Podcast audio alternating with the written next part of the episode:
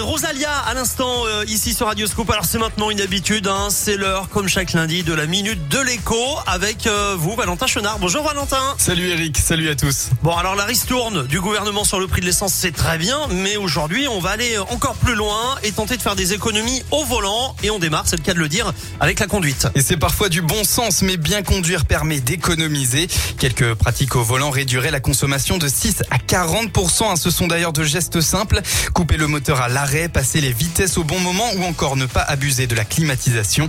Le conseil le plus important, éviter la conduite brutale et agressive. Pas besoin d'accélérer rapidement pied au plancher, encore moins de freiner de façon intempestive. Pensez d'ailleurs à bien vérifier la pression de vos pneus. Des roues trop ou pas assez gonflées augmentent la consommation de carburant. Et puis alors Valentin, depuis quelques jours, des applications GPS proposent même des itinéraires économes en carburant. Exactement, c'est le cas notamment avec euh, Google Maps. Depuis quelques jours en France, l'application prend maintenant en compte la typologie des routes qui sont empruntées et vous propose un nouvel itinéraire pour moins consommer.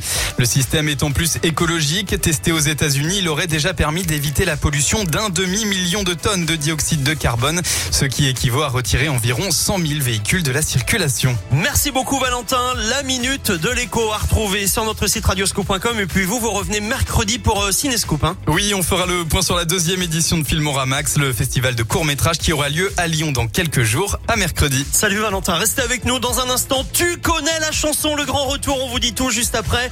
Christophe